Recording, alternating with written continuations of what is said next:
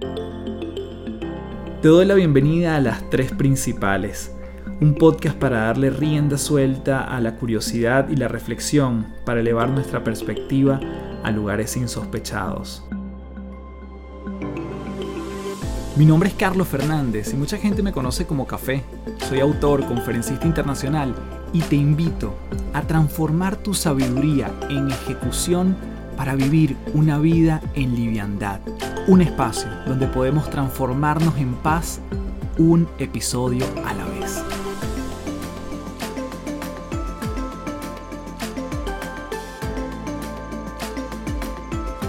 Hello, hello, gracias nuevamente por llegarte a las tres principales. Mi nombre es Carlos Fernández, arroba Café del Éxito en todas las redes.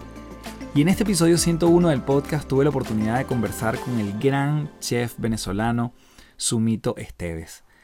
Sumito tiene una capacidad enorme de contar historias y hablamos de la curiosidad, hablamos de cómo llegó y pasó de ser físico, de graduarse en física, a ser hoy en día cocinero. Hablamos de su experiencia en la migración, de temas tan profundos como la depresión y un testimonio que él tiene como padre que no te quieres perder. Y antes de comenzar, decirte que este episodio llega gracias a Momentum, conocimiento en movimiento. Momentum es nuestro servicio donde vamos a las empresas e incorporamos de manera customizada el formato de podcast y audiolibros dentro de la estrategia de capacitación y entrenamiento de los equipos de trabajo. Así como trabajamos hoy en día en formatos presenciales y online, hoy queremos llevar a los puestos de trabajo una de las tendencias con más crecimiento de los últimos tiempos, el audio. Así que si quieres que tu gente se forme a su ritmo, a sus tiempos y darles un respiro para que se desconecten de la pantalla, puedes ingresar a www.cafedelexito.online y contactarme para darle rienda suelta a Momentum, conocimiento en movimiento. Igualmente, como siempre, te invito a que seas parte de mi comunidad en www.patreon.com slash café del éxito, donde todas las semanas estamos conectándonos para hablar temas que tengan que ver con nuestros cambios y sobre todo con un 2022 para que empieces con todos, puedes sumarte a la comunidad. De hecho, el próximo 9 de diciembre tenemos nuestro encuentro en vivo con la gente que esté en Santiago de Chile y los que estén fuera. Vamos a estar conectados, pero vamos a tener un encuentro especial por primera vez abrazándonos y este, estando mucho más cerca que lo que hemos estado los últimos tiempos a través de las pantallas. Así que te espero en www.patreon.com slash café del éxito y desde ya nos vamos entonces con nuestro invitado de este episodio, quien es Sumito Esteves. Bien, tenemos aquí en las tres principales a Sumito Esteves. Querido Sumito, bienvenido a las tres principales, qué gustazo. Qué placer de verdad. Tiempo con esta conversación pendiente. Sumito, tú eres producto de, de muchas fusiones, desde tu padre venezolano, tu mamá proveniente de la India. La fusión y las mezclas han sido parte de tu vida. Me gustaría comenzar preguntándote, ¿qué papel juega la curiosidad en Sumito? Mucho, porque yo creo que eso es una actitud de vida, realmente, el, ser o no ser curioso, y efectivamente, como bien dices tú ahí, ayuda mucho el hecho de que uno venga de, un hogar de nacionalidades mixtas, porque de alguna manera uno se vuelve más impermeable, vamos a decirlo así, a los ismos, como digo yo, el, el autoritarismo, el chauvinismo, el nacionalismo, todos esos ismos que son a veces tan complicados cuando uno viene de una familia en donde por un lado tienes todo un lado venezolano, por otro lado tienes otro lado completamente hindú, etcétera, tú empiezas a entender que, el mundo es variado y que de alguna manera se pueden comer unas carotas negras como se puede comer también un plato vegetariano con curry. De hecho, yo comento muchas veces que en el mundo de la vida de la gente es muy importante formar a los niños, independientemente que sean de o no de hogares de padres de distintas nacionalidades, para que busquen ser curiosos, o sea, que entiendan que de alguna manera esa posibilidad está ahí porque si no, la actitud que uno adquiere en general en la vida termina siendo una actitud en donde uno se vuelve muy impermeable a lo nuevo. Y eso es tremendo. Y, y terminas viviendo en un gueto sin querer. Yo recientemente escribí un artículo café en donde yo lo decía, y es que yo me he encontrado muchísima gente aquí en Chile, venezolanos de mi comunidad, que justamente por, por falta de entrenamiento hacia la curiosidad, porque al final eso se entrena, andan probablemente con un grado de nostalgia importante, diciendo el, queso que no sabe igual que el de allá, el orégano de aquí no, huele igual que el de allá. Y eso evita que tú de alguna manera trates de tener la apertura para tratar de entender qué otras cosas hay en ese espacio. Y el caso del orégano es un perfecto ejemplo, porque varias personas me han comentado a mí que no les gusta el orégano de Chile. Pero si tú te enteras que el orégano de Chile de verdad es uno de los mejores oréganos que hay en el mundo, dicho por cualquier cocinero, y el hecho de que sea sembrado en una zona del desierto que prácticamente se domó por un aroma, además, y que las cooperativas ahí se llaman oro verde, de lo importante que viene siendo el orégano en el norte de Chile, y el hecho de que, así como uno aprecia que en el caso de las vides y de las uvas, cuando son sometidas a condiciones muy duras, de cambios de temperatura y de suelos áridos, las uvas terminan protegiéndose y terminan dando un vino todavía mejor, porque esa protección eh, se traduce en sabor. Aquí pasa lo mismo, el orégano de acá tiene una amplitud térmica bestial que va desde grado, desde temperaturas sub cero hasta temperaturas altas en el desierto, y aún así ese orégano se defiende para poder estar ahí. Entonces, si tienes curiosidad, terminas enterándote de en dónde lo siembran, quién es el campesino que está ahí, cuál es la cooperativa, por qué además en medio de algo en donde es tan difícil sembrarse, decir sembrar algo que no es alimento, sino placer, aroma. Y por eso yo insisto que es sumamente importante tener una actitud permanente hacia la curiosidad. La curiosidad, Sumito, porque mucha gente no te relaciona tanto con esto, también te llevó a tomar la decisión de estudiar física, siguiendo un poco los pasos de tu padre. ¿Estabas convencido que era eso y luego llegó la cocina? No, la, verdad que yo, yo entré en el mundo de la física no por curiosidad, sino por amor. Porque la, la ciencia, obviamente, tiene que haber influenciado muchísimo el hecho que mi padre es físico, porque se hablaba mucho de ciencia en la casa. Pero aún hoy, después de 30 y, a ver, 32 años que tengo yo de, de profesión de cocinero profesional, todavía hoy leo de física, para que te hagas una idea. Todavía me, me fascina leer de, de, física, obviamente no con el grado de especialización de una persona que se dedique a eso. Por lo tanto, yo creo que el encuentro mío con la física era natural que se diera y el encuentro con la cocina sí fue una sorpresa, inesperada. Yo entré al mundo de la cocina porque me gustaba cocinar desde pequeño, tengo mi, mi teoría, siento que de alguna manera por el hecho que yo tengo un olfato particularmente sensible, era natural que para mí resultara la cocina el espacio más agradable, porque es el lugar donde están los olores más ricos de una casa, y por lo tanto me gustaba cocinar como un hobby, y cuando yo empecé en el mundo de la cocina, empecé simplemente por hobby, por, relajarme un rato, por ver cómo era un restaurante, y eso sí fue una sorpresa para mí, hasta, complicada, de darme cuenta que era realmente un nuevo amor del que no sabía cómo desprenderme, que no me quería desprender de él, pero estaba casado con el otro, que era la física. Entonces, sí me complicó mucho la vida darme cuenta que no iba a ser físico, sino iba a ser cocinero. Me tomó un tiempo entender que, eso iba a suceder. ¿Cómo te decidiste? Porque me imagino que hubo también algunos detractores quizás de esta decisión, algunas confusiones, alguna, algún síndrome del impostor que quizás te atacó por allí y dijo, pero ¿por qué cocinero si no te preparaste fundamentalmente para esto? ¿Qué pasó en esa transición? La vi inicialmente como una transición pasajera, la, la vi como un periodo en donde yo me iba a dar un tiempo para disfrutar algo que estaba disfrutando mucho, en donde todo era nuevo para mí, o sea, piensa que yo empecé a trabajar en una cocina profesional ya haciendo la tesis de grado de física y ahí probé por primera vez la langosta, probé por primera vez distintos tipos de lechuga, es decir, me enfrenté a un mundo que para mí era inclusive inédito. Para mí cada día era un encuentro y cada día era un encuentro hermoso, que era como un encuentro hacia lo inédito. Iba construyendo todo un mundo olfativo alrededor, qué sé yo, todo lo que tú quieras. Por lo tanto, yo lo vi como un proceso transitorio entre el momento en que uno se gradúa y el momento que uno va a empezar un posgrado, siempre hay un periodo transitorio para empezar. Desde el momento de la defensa de la tesis hasta el momento del grado como tal, del grado formal, hay un periodo largo siempre que tiene que ver con la burocracia y luego está el hecho de que te quieres ir a estudiar al exterior, un posgrado. Entonces yo vi como este es el periodo que la vida me da para poder disfrutar esto. Claro, yo sí entendí algo en un momento de mi vida, Carlos, que yo no iba a ser un creador en física. Eso sí lo logré entender, gracias a Dios, antes de graduarme. Es decir, yo fui muy bueno en mi carrera, pero tenía también muy claro que yo era muy bueno porque yo estaba en una etapa de la vida, que es la de formación académica, en la cual lo que se espera de una persona es que entienda lo que, lo, que los profesores están diciendo. Por lo tanto, yo entendía muy bien lo que me estaban diciendo mis profesores y por lo tanto lo transmitía muy bien a la hora de vaciarlo en un examen o un trabajo o una tesis. Por lo tanto, yo estoy seguro que yo hubiese sido un gran profesor de física, porque tenía la capacidad de entender bien la física y transmitirla bien, que es lo que se espera en gran medida de un estudiante de ciencia. Pero también entiendo que después viene un proceso creativo en el mundo de la ciencia, más en el que yo quería, que era física teórica. Es decir, construir el entramado de fórmulas, nuevas maneras de ver las cosas, nuevas maneras de pensarlas, toma un, eh, digamos, un tiempo y yo me, y yo me dado cuenta que hay gente a mi alrededor que tenía maneras muy profundas de ser creativa y yo no.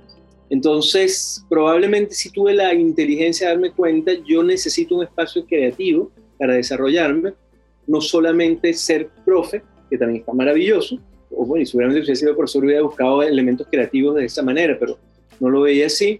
Y claro, en la cocina yo sí, claramente desde el día uno me di cuenta que yo podía construir un entramado creador con muchísima facilidad. ¿Y cuál fue el punto de quiebre para tú decir yo puedo vivir de esto? Entiendo que entraste como a finales de los 80 en el mundo de la cocina ya profesionalmente, pero ¿en qué momento tú dijiste yo puedo vivir de esto y probablemente me quede aquí mucho tiempo? No, eso no lo tuve claro hasta mucho tiempo después, pero tuve la clarividencia de, a ver, ahí también de nuevo hay una ventaja. Yo venía del mundo de la, de, la academia universitaria. Yo sabía que cuando tú te graduabas de física no ibas a vivir de eso. Tenías que hacer todavía cinco años de posgrado para en ese momento empezar a buscar trabajo. Entonces yo sabía que igualito, fuese cosa, fuese física, a mí me venían cinco años por delante en donde yo no tenía muy claro de qué iba a vivir. La diferencia es que en el mundo del posgrado yo más o menos sabía que, bueno, uno consigue una beca y, tiene la posibilidad de vivir por un tiempo por, en calidad de estudiante.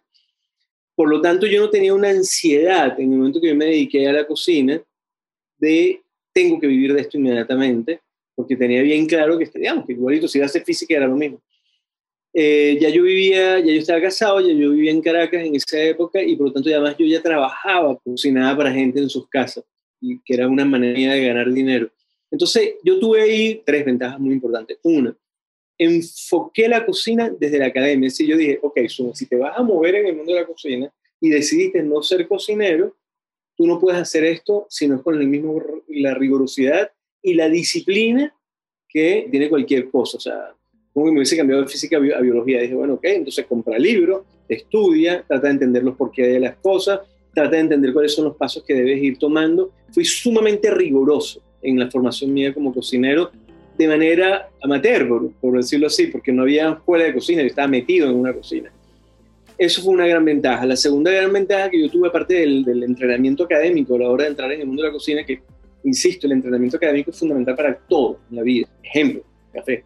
En el mundo de la ciencia, uno le explican que uno, cuando está haciendo un paper, si uno empieza a tomar ideas que leyó de otra persona, de otro paper, uno lo cita y si uno no lo cita, inclusive a veces lo cita como coautor, aunque la otra persona no haya hecho mayor cosa en el trabajo.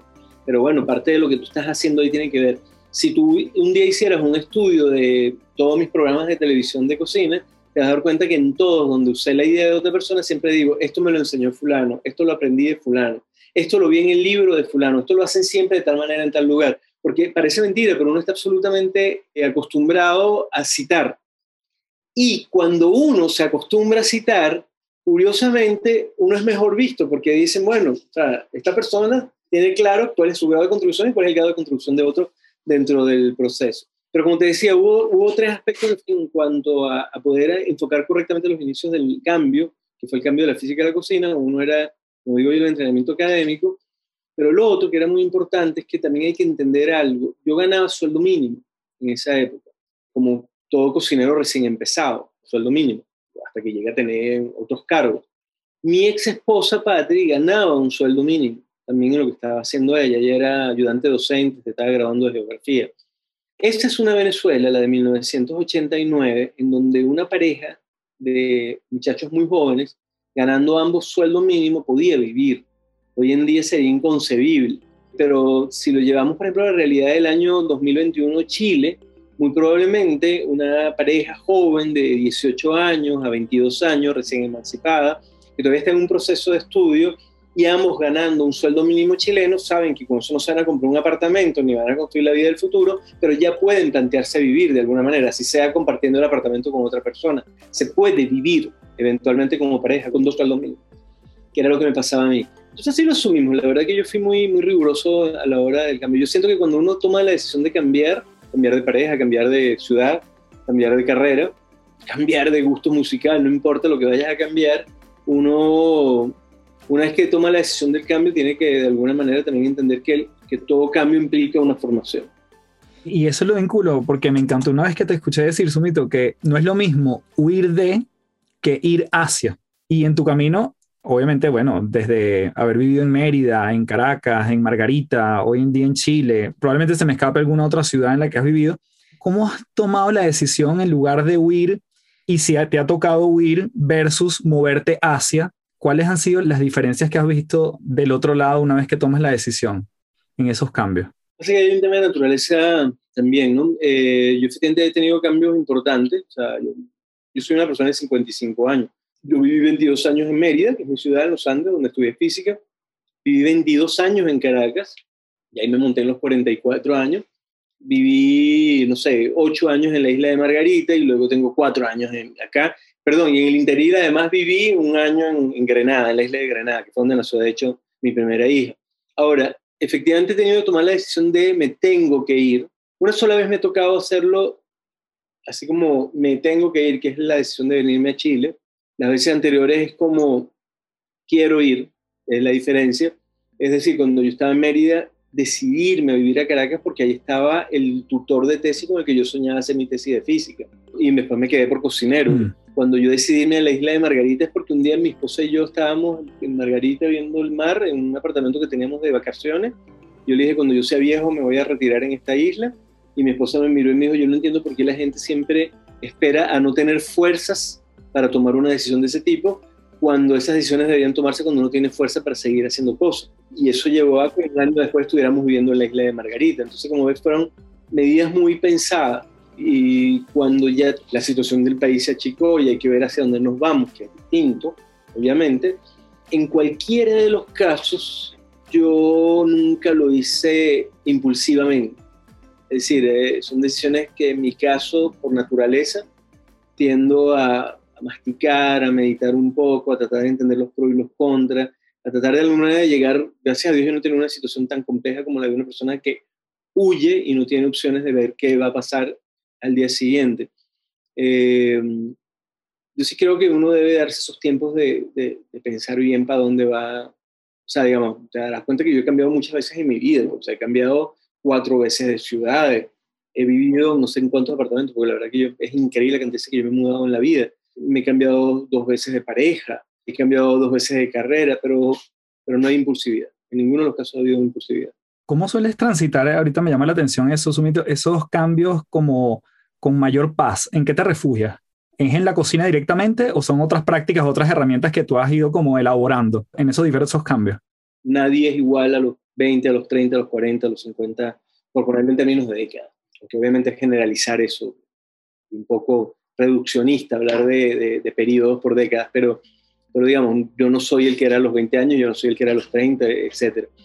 Por lo tanto, si yo tuviese que verlo en cada uno de los periodos de mi vida, probablemente hay distintas razones en las cuales yo eh, lograba mantener, entre comillas, la paz. Yo ahí puedo ser sumamente honesto contigo. Yo vengo saliendo un proceso depresivo muy fuerte y la razón es porque no tuve las herramientas en los últimos cuatro años. Y lo que me enseñó esto a mí es que quedaste de repente sin herramientas. Es buena pregunta tuya, la, buena la pregunta tuya. Obviamente en un periodo en que tú de repente crees que tienes la vida hecha en un país como Venezuela, de repente te encuentras en otro y además en el camino hubo digamos, una serie de lutos importantes, luto del ego, o sea, yo soy una persona hiperconocida, a llegar a un espacio donde no eres hiperconocido, eso es una forma de luto, luto de, de, un pasaporte, toda la vida te viste con un pasaporte en un único país sin pensar en otro, y de repente te encuentras pidiendo visa definitiva en otro lugar, eso es una forma de luto, luto de, de forma de vivir, es decir, ¿dónde está mi bicicleta? ¿Dónde la dejé? Eh, es una forma de luto y lutos reales, pues en este periodo además murió quien probablemente fue mi amigo siempre más cercano en la vida y, y, murió mi mamá sin que yo hubiera podido ir a verla. Entonces, claro, cuando tú emigras, vas acumulando lutos cuando emigras de esa manera, pero no tienes el tiempo de sentarte a meditar o a vivirlos, porque no tienes el tiempo, bro, no los tienes. O sea, estás rearmando otra vez todo el concepto de lo que tú eres. Y la vida te lo cobra. O sea, la, el, la gran, vamos a decir, el gran aprendizaje que yo he recibido de esto es, cuando sientas que algo está doliendo, vive el dolor y entiéndelo y trata de más bien ver cuál es el aprendizaje que hay detrás de él. Y probablemente es el gran aprendizaje que yo tengo de un proceso como el que yo te estoy diciendo en este momento. Ahora, si ha habido recursos, indudablemente, yo soy una persona muy creyente, yo soy un católico practicante, indudablemente ese es un mega refugio en la vida de las personas. Y ahí, bueno, en mi caso también hay un refugio muy importante, la certeza familiar, porque tengo una familia bonita. Es decir, la, la relación que hemos logrado construir, te va a sonar raro, pero es así como te lo voy a decir, sé que te va a sonar raro, pero la relación que hemos logrado construir mi esposa, su ex esposo, mi ex esposa y nuestros hijos comunes, eh, o sea que, digamos, nosotros de verdad nos vemos como una familia extendida, una familia que incluye a las exparejas, en nuestros casos, es una familia, o sea, linda, pues una familia bonita, y eso es una cosa que vale oro y que en nuestro caso vale oro. O sea, saber que nosotros somos, yo me burlo mucho, pero nosotros son, son tres niñas que tengo yo, y mi esposa y yo somos cinco y están por otro lado ex esposo y ex esposa. Te lo juro que nosotros nos vemos como un siete a cada rato. Una familia muy cercana y muy unida. Pues. Y eso ha sido una gran ventaja también en nuestra vida. Yo diría a la gente que lo reflexionara también, o sea, ¿dónde están? ¿Cuál es tu círculo del cual tú te puedes de alguna manera sentir profundamente apoyado? Porque en el momento en que uno flaquea un poco, uno dice, wow, ¿por qué vas a flaquear si tú tienes aquí a gente que te está permanentemente cuidando? Fíjate que me, suena sorpresa, pero a la vez no por lo mismo que con lo que comenzamos la conversación, que es esta forma de tú integrar en lugar de excluir. O sea, siempre creo que siento que ha sido como parte de tu personalidad el incluir. Lo vemos en las recetas o lo vemos en, en el hecho de que has, has, migrado de la televisión, de la radio, ahora en YouTube, en diferentes medios, y siempre tiendes como a integrar en lugar de, de sacar cosas de tu vida. Y fíjate que esto es otro ejemplo ahora en un núcleo más cercano. Sumito, si me das el permiso, quiero hacer una pausa allí porque mencionaste a tu familia. Y yo recuerdo, en diciembre del 2019, yo estaba de vacaciones con mi esposa y llegamos al hotel en la noche después de pasear por la ciudad y ella me empieza a leer una carta hermosa que tú le escribiste a tu hija. Obviamente la gente que nos está escuchando a lo mejor no tiene idea de esta carta, pero ¿nos podrías dar un poquito el contexto y el impacto de esto en tu vida como padre, como quizás cabeza de familia, como un miembro más? ¿Cómo, cómo viviste este proceso y además está plasmado de forma hermosa en ese escrito? Mm, sí, es un escrito que yo llamé el, creo que el, el, día en que todo cambió o algo así, o el año en que todo cambió. Eh, el proceso ahí, bueno, lo puedo contar perfectamente. Yo de mi primer matrimonio con Patricia tuve un niño, Pablo y Pablo y yo siempre hemos sido profundamente cercanos. Yo me separé de Patri cuando Pablo tenía cuatro años de edad, pero mantuvimos una relación de cercanía tremenda, siempre, aún con un divorcio por medio. De hecho, cuando Patricia y yo nos dimos cuenta que nos íbamos a separar, nosotros estuvimos yendo primero a ambos, ella y yo como futuros ex, ex a psicólogos para que nos explicaran cómo íbamos a manejar la situación una vez que nos separáramos con Pablo y todo el tema. Es decir, gracias a Dios, con todo el dolor que implica una separación, logramos, sabes, de nuevo, manejar la cosa, como soy yo, porque las cosas no las hago al azar. Y como probablemente es también Patricia. Entonces, Patricia se fue, se fue a vivir a Argentina hace muchísimos años, cuando Pablo tenía 11 años y tanto de edad, y se fue a vivir para allá, pero logramos mantener una cercanía tremenda. Es decir, eh, piénsate que tiene ahorita 20, casi va a cumplir 26, ¿no? Tiene 25, o sea, hace 14 años, por lo tanto las comunicaciones eran más de carácter telefónico, epistolar, pero aún así era como religioso que nos viéramos un par de veces al año. O yo iba, o nos encontrábamos en Chile, por cierto, porque muchas veces era en Chile, o venía a Venezuela. Y tú sabes que en ese año 2019 yo empecé a sentir una lejanía, que me empezó, me empezó a parecer dolorosa. Es decir, yo decía, ya no tiene tanta ansiedad por verme, ya el diálogo es más monosilábico, ya uno empieza a detectar que algo está pasando. Y acercándose, sea, llegando a diciembre, yo le, que era verano aquí, yo le dije, bueno, te vienes el verano para Chile, que yo estaba viviendo acá, para que la pasemos juntos y no sé qué. No, la verdad que no, no, no quiero, no me provoca. Y a mí me dio mucho dolor porque yo dije, ¿qué, ¿qué le pasará a Pablo que ya no quiere estar con su papá? ¿Qué estará pasando acá? Y lo que pasaba era que él quería ser mujer. Y en ese diciembre finalmente tuvimos una conversación y me dijo, mire, yo, yo no me siento bien, pues, yo soy trans. Y tú no sabes el alivio tan grande que fue en mi vida que, me lo dijera. Porque, porque yo no veía en ese momento lo que muchas cosas que ahora sí veo de un proceso de ese tipo, sino que en ese instante fui muy egoísta. Yo en ese momento lo que dije fue, ah, no dejo de quererme, tiene miedo de hablarme, que es distinto. Mi gran miedo era que no me quisiera. Y bueno, el, hubo un periodo temporal en donde se empezó a llamar Dumel, ya no Pablo, porque Dumel es un nombre que además a mí me pareció un gran homenaje a mí. Dumel es un nombre del, de la región de mi madre, de la India, que a mí todavía me gustó muchísimo. Entonces mi compañía en Venezuela se llama Dumel. eh, una que tenemos mi esposa y yo también se llama Dumel. Y yo alguna vez le dije a él, yo, dudé si ponerte ese nombre a ti, pero al final dije Pablo porque era el nombre que todos iban. Y entonces él se puso por un tiempo Dumel, que significa el encuentro de dos en el idioma de mi Y luego, con el tiempo, ya cuando una persona está en un proceso de transición, de cambio de género, el nombre es una cosa que pesa mucho, mucho. El nombre es una cosa muy importante en esos procesos. Y entonces actualmente es Jazmín, desde hace un buen tiempo para acá. Y para mí es absolutamente natural. O sea, la verdad que yo nunca pienso, a vez se me viene el nombre de Pablo. Ya, ya para mí es como natural decir, obvio que si veo una foto de cuando éramos chiquitos los dos estábamos de viaje, no sé qué, pero estoy viendo a Jazmín, estoy viendo a Pablo.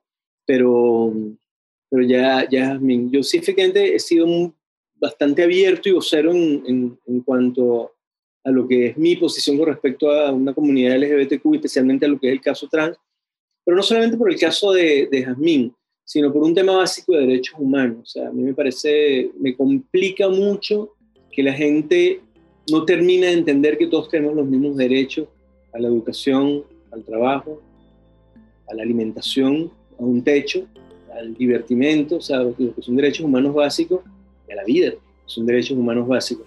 Y entonces, cuando uno entiende que la población trans a nivel mundial, o sea, entiende una cosa, Carlos, la expectativa de vida tuya y mía es en este momento cercana a los 80 años de edad. Más o menos la expectativa de vida de personas urbanas, más o menos nacidas en, los últimos 40 años, 50 años, más o menos se calcula en este momento la expectativa de vida cercana a los 80 años, dependiendo del país, inclusive donde puede llegar a 81 años. La expectativa de vida a nivel mundial de una persona trans es 48 años. 48 como si estuviéramos en el siglo XIX. Y la única razón por la cual una persona trans vive hasta los 48 años es porque la matan, porque la asesinan, o porque simplemente es empujada a unas condiciones infames de vida, de salud, o sea, no tienen derecho a la salud, porque tú ahorita agarras a un indigente de la calle, no tiene derecho a la salud. Y una persona trans muchas veces está en condiciones de indigencia por miles de razones, no tienen derecho a la educación, que son agredidas permanentemente en, eso. Entonces no es el caso de mi hija, mi hija tiene todos los recursos, mi hija trabaja, mi hija es independiente, mi hija de hecho vive, yo no le mando dinero, vive sola, tiene un buen trabajo además, un trabajo súper chévere que, le da muchas satisfacciones, intelectualmente tiene todos los recursos, tiene mamá y papá que la protejan. Mi hija tiene muchas más posibilidades que cualquiera de, de vivir más de 48 años, pero la, la población trans vive hasta los 48 años. Y entonces cuando tú empiezas a normalizar que una persona es distinta, estás normalizando sin darte cuenta la violencia. Eso hay que tener mucho cuidado. Bueno, eh, yo no estoy muy de acuerdo con ellos, pero, pero yo entiendo que también tienen derecho a vivir. Ya automáticamente estás como dando el permiso a que haya violencia, aunque tú lo hayas dicho de buena fe, porque que de alguna manera estás diciendo es distinto y tienes que verlo como algo distinto. Y cuando toda una sociedad empieza a ver a alguien distinto, no tienen posibilidad de trabajo. O sea, la posibilidad para una persona trans de conseguir trabajo es dificilísima. Entonces, yo lo comparo, y con eso termino, con lo mismo que sucedía con, con los homosexuales hace 50 o hace 40 años. El tipo que le salvó parte de la guerra a los ingleses terminó en el ostracismo absoluto porque era homosexual. Estamos hablando de 1945, 48, 49. En 1950 un homosexual se suicidaba en muchísimos casos. Entonces, bueno, es lo mismo, o sea, exactamente el mismo caso. O sea, nosotros tenemos que entender que absolutamente todas las personas tienen derechos que son de carácter universal y que deben respetarse para cualquier ser humano y que son innegociables. Eso se lo tiene que preguntar cualquier persona. ¿Dónde están tus verdaderos innegociables? Qué maravilla. Esa historia del más el vínculo universal que le imprimes allí te quería justamente preguntar, en esos innegociables tuyos, Sumito, ¿qué te trajiste tú para Chile y qué, si se pudiese decir, qué dejaste en Venezuela, intangible o no? ¿Qué metiste en esa maleta para venirte a Chile y qué dejaste? ¿Por convicción o por no tuviste otra opción, no? Eh, creo que me traje más de lo que dejé, porque efectivamente hay un luto con respecto a una forma de vida que yo tenía que me gustaba. Mi esposa y yo tenemos una vida que nosotros considerábamos agradable, que era vivir frente al mar, en una isla, con nuestro propio negocio, éramos nosotros los únicos socios, es decir, ella y yo, éramos los socios de nuestros negocios. y vivimos en un apartamento que nos gusta mucho frente al mar y todo ese tema de cosas, o sea que tenemos una buena vida. Así que si algo dejé yo de alguna manera es las ganas de vivir frente al mar, algo así, en ese sentido. Pero por otro lado, uno carga con el fardo de lo que es uno. Es decir, yo llegué a, a este país de 51 años de edad y llegué con, con, el fardo de esos 51 años metido en la maleta. Uno, uno no es distinto a lo que es, mientras uno sea coherente con lo que uno cree de la vida, es lo que te quiero decir. Y de hecho, bueno, yo te comentaba, por ejemplo, que yo soy católico practicante, y yo a la semana de haber llegado, es más, yo creo que ni habían pasado siete días de haber llegado acá, ya yo estaba con un grupo de gente que había contactado y estábamos haciendo ya escuela de comunidad, que es una de las cosas que hacemos siempre. Una de las semanas tenemos una cosa que se llama escuela de comunidad, etcétera. Dentro de, digamos, la fraternidad a la que yo pertenezco se hace escuela de comunidad. Y yo llegué a Chile ya sabiendo quién eran los que estaban acá, seamos no sé qué. Entonces, ¿qué me preguntas tú qué traía yo en ese faro? Traía mi religión, por ejemplo, en, en esa maleta. Y al llegar acá volví a abrir la maleta y estaba ahí. ¿Qué traía yo? Traía um, convicciones valores éticos, qué sé yo, maneras de ver la vida. Abrir la maleta y seguían ahí. No, no era un, zapato lo que me importaba a mí en la vida, obviamente, ni, como digo yo, la bicicleta que dejé colgada en una pared en mi apartamento. Entonces yo siento que de alguna manera, mm, eso que, llaman, que llamaban antiguamente en las, en las empresas misión y visión, no sé cómo le dirán ahora, uno las tiene también como persona. Mira, yo, yo estos puentes no los cruzo, este lado ético no lo toco, o sea, de aquí para allá yo no sigo, esto es lo que soy yo, bueno, eso en el fondo es lo que uno es en, en su conocimiento además, porque al final yo tengo un oficio, y sacar un cuchillo y picar una cebolla es igual acá que en Malasia, así que yo no siento, yo, yo no estoy nostálgico, honestamente, o sea, yo no, a mí me preguntan muchas veces, ¿tú volverías a Venezuela? Ni, idea, o sea, ni siquiera me lo planteo, o sea, hoy no volvería a Venezuela, o en ninguna circunstancia, en este momento de mi vida, por saber qué va a pasar dentro de cinco años, es absolutamente imposible en ese sentido. Maravilloso. ¿Y cómo te has relacionado en este camino, Sumito, con el concepto que está tan mencionado y que fue tan explotado en el 2020 como es la reinvención? ¿Sientes que, que te ha tocado reinventarte aquí a pesar de que te manejas en el mismo mundo gastronómico o sientes que hay cosas que, que has mantenido igual en un status quo y simplemente lo has adaptado al, al nuevo lugar? No, lo es que yo, o sea, al final hay que entender que yo soy negociante también, pues, o sea, soy empresario, fui empresario toda mi vida en Venezuela y soy empresario acá. Y si hay una característica que tenemos en, el mundo empresarial, no sé en otro mundo, pero en mi mundo, en el mundo empresarial, es eh, adaptarse, aprender a leer qué es lo que está pidiendo el entorno y entender qué es lo que hay que hacer en ese momento. Si tú vas a montar un sitio de hamburguesas en una comunidad vegana es porque estás loco, simplemente. Entonces, eso no significa que tú no comas hamburguesa en tu casa, pero si lo decides hacer empresa, tú pues simplemente dices, ok, estoy en, este es mi público, y a ellos es que yo voy a contar. Obviamente ahí, de nuevo, negociables dentro del concepto, qué sé yo, o sea, pregúntame un negociable y yo te voy a decir, bueno, yo en mi vida voy a trabajar con un animal que esté en vías de extinción o prohibido, es mi posición. Pero vuelvo a insistir, el ejemplo del, de la hamburguesa, o sea, puede ser que a ti te encante comer carne y hagas parrilla en tu casa, pero pero si decidiste contar por negocio, negocio, en una comunidad vegana, pues obvio que tu restaurante tiene que ser vegano. Entonces yo no lo veo como procesos de reinvención, sino lo veo más bien como procesos de entender que las condiciones exteriores van de alguna manera moldeando las decisiones que tú vas tomando para eh, adaptarlo. Claro, yo tengo muy claro que yo soy una empresa de servicio, por lo tanto la gran pregunta que me tengo que hacer permanentemente es, ¿qué servicio estoy dando en este momento? Estoy resolviendo el problema de las personas.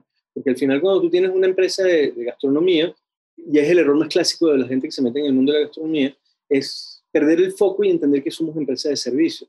Mucha gente monta un restaurante porque cocina rico. Eso es ego. O sea, a cuenta de que la gente va a venir a mi restaurante porque yo cocino rico. Bueno, eso es obvio. Si no cocinaras rico, ¿a qué te vas a meter en eso? Entonces yo no considero, te lo juro, eh, cocinar rico o bien o inocuo, es decir, sin contaminación, una virtud, porque yo lo considero simplemente la condición sine qua non para tomar la decisión de emprender en el mundo de la gastronomía. Cuando alguien me dice que yo siempre quiero montar un restaurante porque yo cocino rico, siempre les digo, mira, es que si cocinara feo no podría. Es que lo mínimo que uno espera es que una persona cocine rico. A donde quiero llegar con eso entonces es que al final nosotros somos una empresa de servicio. ¿Cuál es el servicio que yo estoy dando acá? Bueno, yo lo tengo clarísimo, gracias a Dios. Yo quiero puntualmente resolverle un problema de las personas es eh, me quiero alimentar y no quiero trabajar mucho, por eso somos una, comida, una tienda de comida preparada que está específicamente diseñada para cuando tienes unas ocasiones, cuando tienes amigos, pues hay ofertas para cada uno de los casos y al mismo tiempo yo tengo muy claro que yo estoy apuntando a dos hechos y es que soy puente cultural, o sea, soy venezolano y de alguna manera trato de generar un puente, eh, entonces no es casual que yo en un invierno inventé, por ejemplo, un estofado que viene acompañado de un chaquicán.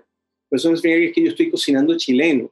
estoy diciéndole a las personas, no entiendo dónde estoy en este momento, que ahorita estás pidiendo este tipo de comida porque es el invierno, estos son tus valores. Y yo soy puente cultural y yo soy además nexo con un país para toda una diáspora. Entonces, mientras yo no pierda esos tres focos, servicio, nexo y puente, que son, vamos a llamarlos los, tres puntos importantes de ese triángulo que soy yo, todo lo demás que yo vaya haciendo se va adaptando a las condiciones ambientes. Ah, que me pusieron fase 1 y ya no puedo abrir. Bueno, ahora que solamente puedo hacer delivery, ¿cómo soy servicio? ¿Cómo soy nexo y cómo soy puente cultural? Ah, que ahora sí se pueden abrir mesas, pero con dos metros de distancia. Perfecto. ¿Cuál va a ser mi menú dentro de eso? Este, yo creo que un consejo que yo le daría siempre a las personas, ni siquiera al mundo empresarial, en cualquier aspecto, es ten claro cuál es la, por lo menos el círculo exterior más importante para ti, el de estas razones de ser tú que si pinchan por un lado el circulito, igualito tú sabes ya en dónde estás parado y hasta dónde vas a, llegar. Entonces, sí es verdad que ha sido muy complicado hacer negocio durante la pandemia, porque mm, no hay cosa más desesperante que no, poder predecir y mm, la pandemia ha generado mucha imprecisión. Tú nunca sabes qué va a decir el Ministerio de Salud el jueves. Y no sabes si la semana que viene las condiciones van a ser iguales a las de esta semana. Y eso efectivamente nos tiene más que un proceso de reinvención, un proceso ya casi de agotamiento.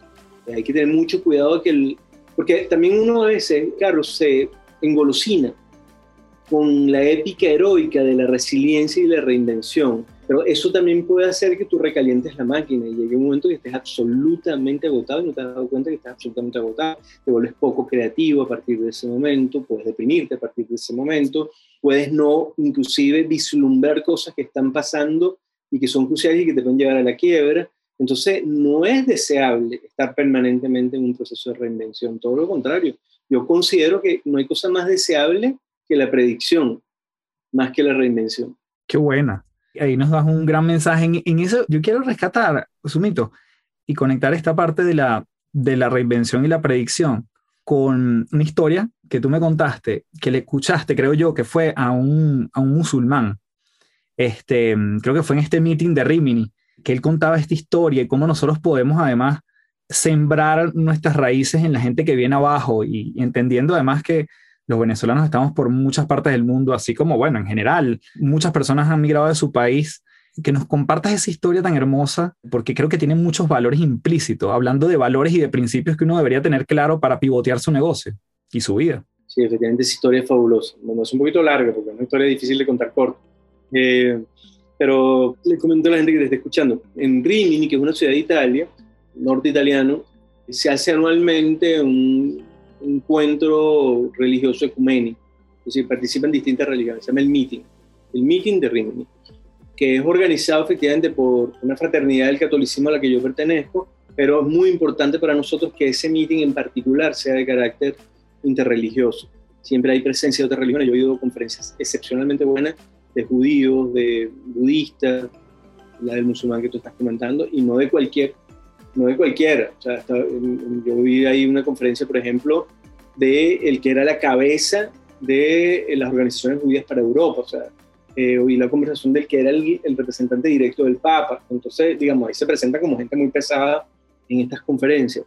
Hay un académico musulmán, Farouk, hizo una conferencia que a mí me pareció excepcional por lo que implicó. Él dijo, miren, ¿por qué personas que nacieron, estaba hablando específicamente de Italia, pero eh, se extrapolaba para toda Europa, ¿por qué personas que nacieron en Europa, de padres de otro país, de origen musulmán, pero nacieron en Europa, no fueron criadas particularmente religiosas, esas personas, de repente se convierten en verdaderos fanáticos religiosos y terminan atacando el propio país donde nacieron y al que pertenecen. Es decir, el, famoso, lo que llaman el terrorismo islámico, que de hecho en ese congreso se pidió que no se hablara de terrorismo islámico, sino de islamización del terrorismo, que es una cosa distinta. Porque hablar de terrorismo islámico es asumir que hay una religión que es de carácter terrorista. Eh, cuando tú dices terrorismo islámico, ya, ya de por sí ahí hay una carga muy grande en esa palabra. En cambio, hablar de islamización del terrorismo es que existen procesos de terrorismo, gente loca, que aprovecha y bueno, así como han estado los skinheads y han estado estos grupos homofóbicos de Hungría ya están los xenófobos que atacan a, personas, hay grupos radicalizados, es lo que te quiero decir. Entonces, un poco el estudio que habían hecho era que en el fondo era un tema de, tú eres hijo de musulmanes, te ven como un musulmán en Italia, tus compañeros de clase, no sé qué, tú lo que hablas es italiano, ni siquiera hablas, qué sé yo, turco, por decir cualquier idioma, pero te sientes un outsider y al mismo tiempo llega un momento que empiezas a, sentir que tú no tienes unas raíces de las cuales tú además enorgullecerte y sentir un profundo amor propio. Y al final llega una persona que, no es buena gente y te dice, no, mire, yo te voy a dar a ti eh, una cultura, unos amigos, un grupo, una pertenencia, solo que lamentablemente esa pertenencia en ese momento es perversamente planificada. ¿Qué hizo este hombre? Para resumir el cuento le pidió a alumnos de bachillerato que le preguntaran a sus padres por qué se habían venido a Italia y que escribieran. Y todos se enteraron en ese momento que sus padres le contaban, mira, yo me vine por ti. Yo me vine porque mm, tu mamá y yo queremos tener un hijo y sentíamos que en nuestro país en guerra no se podía porque ya había una guerra muy grande en Beirut, por poner cualquier ejemplo, o la situación en Libia era insostenible y nosotros nos vinimos acá porque queremos darle un futuro a mi familia. ¿Cuántas veces yo no le he oído eso a venezolanos? Incontables veces, incontables veces. Yo me vine porque yo le quería dar un futuro a mi hijo por nacer o a mi hijo que ya nació. Entonces, ahí había como un primer proceso, de ese proceso, de ese trabajo que se hizo. En, el segundo, en la segunda etapa se le pedía a estos muchachos que le preguntaran a sus papás cuál era su plato preferido de infancia. Ahora, el plato preferido de infancia no es necesariamente el plato que tú cocinas en tu casa y de hecho yo lo reflexioné mucho. Mi plato preferido de infancia es una arepa de trigo, porque yo vengo de la montaña, donde se come en Venezuela solamente arepa de trigo, no de maíz, con leche recién ordeñada, queso ahumado y mantequilla casera. Eso es para mí como la gloria de las glorias. De hecho, a veces hasta Silvia, mi esposa, ha logrado conseguirme el paquetito de alguna manera y me lo ha dado porque sabe que para mí es fundamental una arepa de trigo con mantequilla, digamos, recién hecha, y un quesito ahumado como me crié yo en mi montaña. Pero eso no es lo que yo cocino cotidianamente en casa con mis hijos. Entonces, si a mí mis hijos me preguntaran, como este le pidió que le preguntaran a sus padres, ¿cuál es tu plato preferido de infancia? Tú no cuentas tu plato, tú cuentas lo que fue tu infancia. Por las montañas que caminaba, las calles que veía, lo que había. Luego le, le pidió a estos alumnos que hicieran el plato con sus padres. Imagínate la cantidad de cuentos que deben haber nacido en esa mesa. En ese momento tú empiezas a decir, ya va, espérate, pero mi papá mi mamá tienen un pasado. Mi papá y mi mamá tienen algo también de lo que se sienten orgullosos. Hay un papá y una mamá antes que yo, que también tuvieron una vida. Y finalmente les pidió que contaran ese plato, un encuentro oral, sin decir que estaba rico o no, sin usar eh, adjetivos calificativos de ningún tipo. ¿Qué pasa? Si yo no puedo decir, bueno, es que yo comí una arepa que me hizo mi papá que estaba muy rica, no, tú no puedes decir muy rica, tienes que contar historias, porque lo único que nadie contar sin adjetivizar es contar una historia. Bueno, lo que pasa es que mi papá viene de un pueblo en donde ordeñan y hay trigo y bla, bla, bla, bla, bla, bla. Y dice que era tan hermoso a lo largo de un año ver que estos niños se sentían italianos pero con un pasado, con una pertenencia sana. Porque el problema es cuando tú le das a una persona una pertenencia que no es sana, porque eres un aprovechado. ¿De dónde crees tú que salen los grupos neonazis o los skinheads o estos grupos que salen a, patear homosexuales en, las calles. Salen fundamentalmente de, un sentido de pertenencia profundamente perverso que se genera en personas que en ese momento necesitan pertenecer a un grupo. Esa pregunta se la tienen que hacer todas las personas que nos están escuchando ahorita. ¿Hasta qué punto tú eres influencia para lograr que las personas que están alrededor tuyo sientan que pertenecen a algo bonito en lugar de dejarlas libres para que pertenezcan al primer postor que aparezca por ahí. ¿Cuántas veces nosotros no hemos rechazado a un compañero de trabajo y sin darnos cuenta no lo invitamos al bar cuando nos reunimos nosotros para ir al bar y sin darnos cuenta no lo invitamos a la reunión o a la parrilla y sin darnos cuenta hacemos una reunión de trabajo y no lo involucramos porque sin darnos cuenta es una persona que ha resultado medio transparente para nosotros. Bueno, no te quejes si esa persona en algún momento consigue un grupo que dice tú sí perteneces a nosotros, tú sí eres parte de nosotros, todo el mundo necesita pertenecer. Qué bueno, Qué bueno. Me encanta y gracias por compartirla. Te quiero despedir con la pregunta de, ya que esto se llama las tres principales, si nos puedes dejar tres recomendaciones para seguir profundizando en esto que hemos comentado. Pueden ser desde un consejo, vamos a decirlo, soft, hasta un libro, hasta una poesía, hasta un programa, lo que tú quieras, pero tres cositas que nos recomiendes para seguir profundizando en, muchas de las cosas que hemos comentado el día de hoy. Y, pues, nos invitas además a tu restaurante, a la gente que está aquí en Santiago de Chile. Esa es la primera, pero no cuenta dentro de las tres. No, claro que los espero. aquí. Yo estoy aquí en Providencia, se llama Sumo Gusto y, y siempre estoy aquí, ¿no? Este es un espacio donde yo me siento muy querido y trato de devolver ese, ese amor con amor, obviamente. Eh, mira, dar consejos es muy complicado porque cada persona es un mundo, pero probablemente, probablemente un consejo que para mí ahorita ha resultado, muy importante no decir uno se tiene que dar tiempo para sentirse triste. O sea, siento que la pasión Instagram, de donde no hay nadie triste nunca, esa especie de mundo virtual en donde absolutamente nadie llora, ni nadie sufre, ni nadie siente, hace que uno se empiece a sentir culpable a ratos por sentirse triste, vamos a decirlo de alguna manera. Y, triste no tiene por qué ser triste llorando, triste puede ser decaído, triste puede ser desilusionado, triste puede ser simplemente agotado. O sea, lo que quiero decir es que hay una cantidad de sentimientos que uno de alguna manera va evitando porque uno empieza a sentirse como, como una persona que, que no lo logró, el famoso winner, que nos están vendiendo. Eh, entonces cuando uno en algún momento siente que uno no da, en vez de ser lo que humanamente hemos hecho toda la vida, que es pedir ayuda, nos encerramos porque sentimos que es una vergüenza sentirse de esa manera. Y a mí eso me parece uno de los grandes problemas modernos, por llamarlo de alguna manera. Es decir, la, la humanidad estaba hecha para pedir ayuda y para cuidar. Siempre. No sé el nombre de la, de la antropóloga, pero leí un tema de esto que lee uno por ahí en Facebook y después me puse a ver y era verdad el cuento. Pero sabes que yo 99% de lo que leo en Facebook digo yo, ¿quién será el que le puso esta frase a García Márquez? Si Einstein hubiera dicho todo lo que dijo Einstein, pero este sí, de verdad me, me puse a averiguar, Brett o algo así, no me acuerdo el nombre, lamentablemente se me olvidó, que es una antropóloga norteamericana a la que le preguntaron que cuál era desde su punto de vista el, el primer símbolo de civilización, el primer momento en que ella siente que la humanidad fue civilizada. Y la respuesta es brillante, dijo, un esqueleto con un fémur curado. Y ella dijo, porque cuando todavía somos básicos, si una persona se parte un fémur, sobra, es una carga, se muere. Pero cuando una persona tiene un hueso reparado, es porque la cuidaron, porque la alimentaron sin que esa persona pudiera traer alimento. ¿Entiendes lo que te estoy diciendo? Eh? Todo lo que implica lo que te estoy diciendo. Y en el primer momento en que nosotros decidimos no te preocupes si te partiste la pata, porque mientras te reparas yo te voy a cuidar, yo te voy a alimentar, porque eres también parte de nosotros. La humanidad es otra. Y cuando yo leí aquello dije, pero claro que es así. O sea, la civilización no es haber tenido fuego, haber tenido la lanza, este, qué sé yo, cualquiera de las cosas que le han vendido a uno en este momento. Civilización es haber aprendido a cuidar, a no dejar atrás, a que, son, a que explotó la bomba y te vas para atrás y recoges a la persona a la necesidad natural de cuidar a otro cuando está desvalido. Y eso pasa todo el tiempo. ¿Cuántas veces nosotros no aplaudimos sin querer en los noticieros porque se vino algo abajo y todo el mundo se dedicó durante cuatro días a levantar cosas para porque oían un susurro y pensaban que podía haber una persona y efectivamente la vía y la sacaban de, de abajo de, de, aquellos escombros del edificio caído en un terremoto.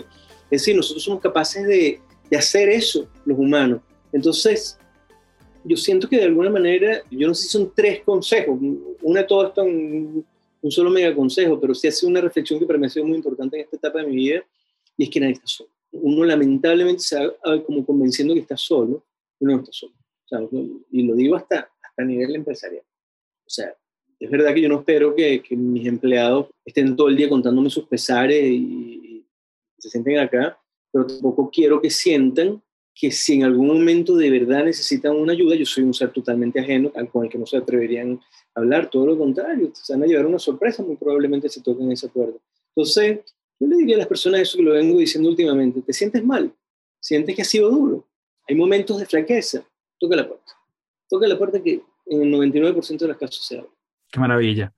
Sumo, te mando un fuerte abrazo. Gracias por esta generosidad de tus palabras y de tus consejos y tu experiencia de vida, que estoy seguro que le sumará a muchísima gente que nos escucha. Te abrazo y nos seguimos viendo. Dale, un fuerte abrazo. Bien, y gracias por llegar hasta aquí nuevamente en esta entrevista. Como siempre, te dejo la invitación para que seas parte de mi comunidad en www.patreon.com slash café del éxito. Asimismo, en cafedelexito.online tienes toda la información para que lleves el formato de audio, podcast, audiolibros, como parte de la estrategia de capacitación y entrenamiento de tus equipos de trabajo a través de nuestro servicio Momentum conocimiento en movimiento. Y sin más, me despido como siempre diciéndote gracias totales y transfórmate en paz. Chao, chao.